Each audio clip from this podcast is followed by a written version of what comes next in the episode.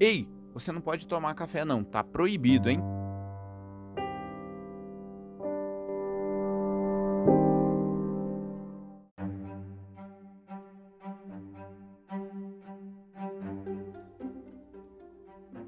Se você é cafezeiro na veia, pode ter se assustado, mas muita gente realmente não pode tomar café. E como a vida acontece sem café? Existe café sem café? Hoje vamos desvendar esse mistério. Eu sou Rodrigo de Lácio, um barista sedento por conhecimento, histórias, curiosidades e, óbvio, por uma xícara do nosso líquido precioso. E este é o Café Pod, um podcast genuinamente cafezeiro de carteirinha. Este podcast é um oferecimento de absolutamente ninguém menos que o Tempo de Café, o perfil no Instagram mais cafeinado do que restrito. Então busca lá, tempo.decafé no Instagram. Você vai encontrar muitas histórias, curiosidades e frases, tudo relacionado ao café. Além disso, não esquece de seguir o Café Pod aqui no, no Spotify e marcar o sininho para saber quando tem episódio novo. Preparado? Então agarre sua xícara, seja de café ou não, e vamos juntos descobrir por que hoje, senhoras e senhores, é dia de café sem café. Bora então viajar pelo tempo de café.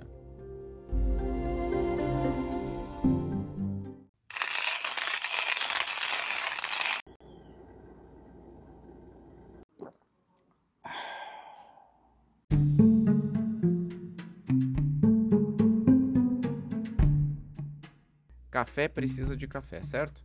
Mas e se você não puder consumir café, seja por questões de saúde, economia ou religião? Como viver sem nosso querido cafezinho? Hoje, no nosso episódio, vamos vasculhar as formas que existem de se tomar café sem café. O primeiro ponto a se entender sobre o café é seu composto principal, a cafeína, ou quimicamente chamada de 3,7 dihidro 137-trimetil-1H-purina 2,6 diona ou 137-trimetilxantina é uma molécula alcaloide derivada da xantina e que apresenta como fórmula molecular C8H10N4O2. Trata-se de uma substância estimulante que foi identificada inicialmente no café, mas está presente em várias bebidas e até alimentos. Não é a única substância presente na bebida, mas é aquela pela qual muitas pessoas são impedidas de se tomar a bebida. Isso porque a cafeína é uma substância estimulante que promove o aumento da atividade do sistema nervoso central. Esse estímulo pode prejudicar a saúde de quem tem problemas como estresse, ansiedade, por exemplo. Também por questões religiosas, esse estímulo pode ser prejudicial para o corpo, os mormons, membros da Igreja de Jesus Cristo dos Santos dos Últimos Dias, são recomendados a não ingerirem a bebida por um entendimento da doutrina. E como podemos tomar café sem cafeína? A primeira opção seria o café descafeinado. E como tiramos a cafeína do café? Essa é uma ótima questão. Segundo informações levantadas pela arroba cafeística, professora Andrea Menossi, em 1903, o químico alemão Ludwig Roselius descobriu uma forma de tirar a cafeína do café usando um processo químico com cloreto de metileno. Porém, na década de 80, essa substância foi proibida por ser cancerígena. Então, novos sistemas foram sendo pesquisados, como usando gás carbônico e usando outro solvente, como acetato de etila. Até que na década de 30, descobriu-se o Swiss Water System, o método que usa apenas água para extrair a cafeína. Basicamente, eles colocam o café verde para ferver em uma solução concentrada com tudo que o café tem, menos a cafeína. Com isso, ela migra para a água, deixando o café sem a cafeína, que é retirada por filtros de carvão ativado. Esse é o método mais caro, mas é o que garante mínima perda do sabor do café, além de maior retirada da cafeína, cerca de 99%. Com isso, temos nosso café sem café, certo? Quase. Os descafeinados podem ter, por lei, até 0,1% de cafeína, ou seja, nenhum café é 100% descafeinado. Mas além do café descafeinado, existem outras formas de se fazer uma bebida que, digamos, lembre o café. Temos, por exemplo, o café de cevada ou café d'orzo, no original italiano. Surgido na Segunda Guerra Mundial, quando a escassez e valor do café dificultaram o consumo, a cevada surgiu como um substituto econômico, que entrou para a cultura italiana, onde permanece até hoje com muita força. Normalmente destinado a crianças e pessoas que não podem consumir cafeína. Esse café é feito com a cevada torrada e moída, podendo ser preparado de várias formas parecidas com o café, como filtrado e infusionado. Até na moca, que possui uma versão própria chamada orziera, justamente para extrair o café d'orzo. Inclusive, algumas cafeterias na Itália você pode encontrar o expresso feito da cevada.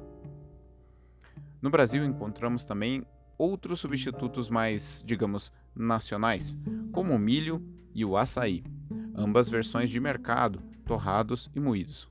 café de milho é feito com grãos selecionados, torrados e moídos e garante sabor próximo ao do café sem a cafeína.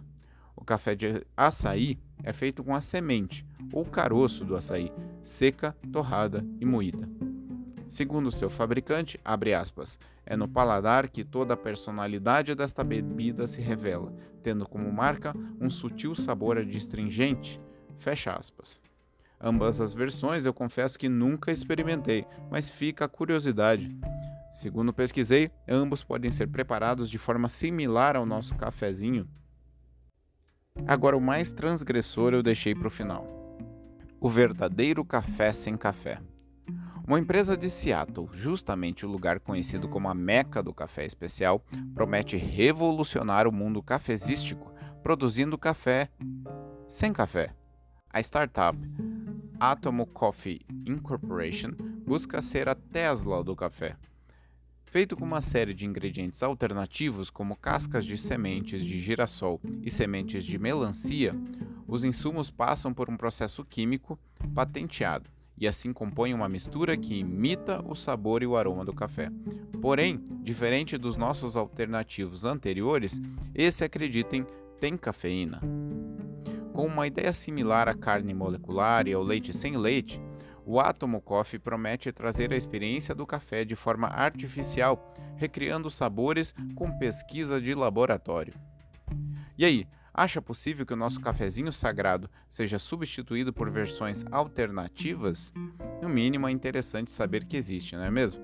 Seja por questões financeiras, médicas ou religiosas, essas versões podem ser alternativas para tentar manter o hábito cafezeiro do dia a dia de muita gente.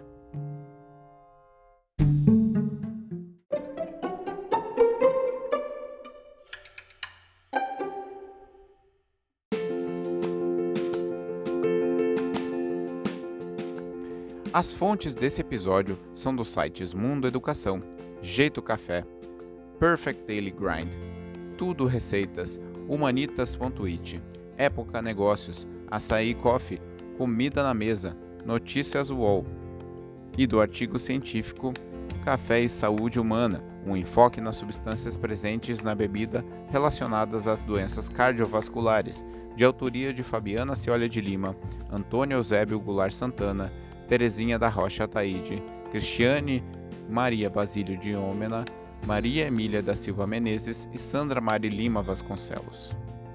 E a nossa xícara chegou ao fim, com café ou sem café, repleto de perguntas e respostas. Obrigado pela companhia e pelo seu tempo. Siga o nosso canal para mais curiosidades e histórias. Acesse lá no Instagram o arroba tempo.de para acompanhar todo o nosso conteúdo e ative aqui o sininho do Spotify para não perder nenhum episódio novo do nosso podcast. Café pode? Sempre pode. Até mais, meus amigos e amigas. Tchau!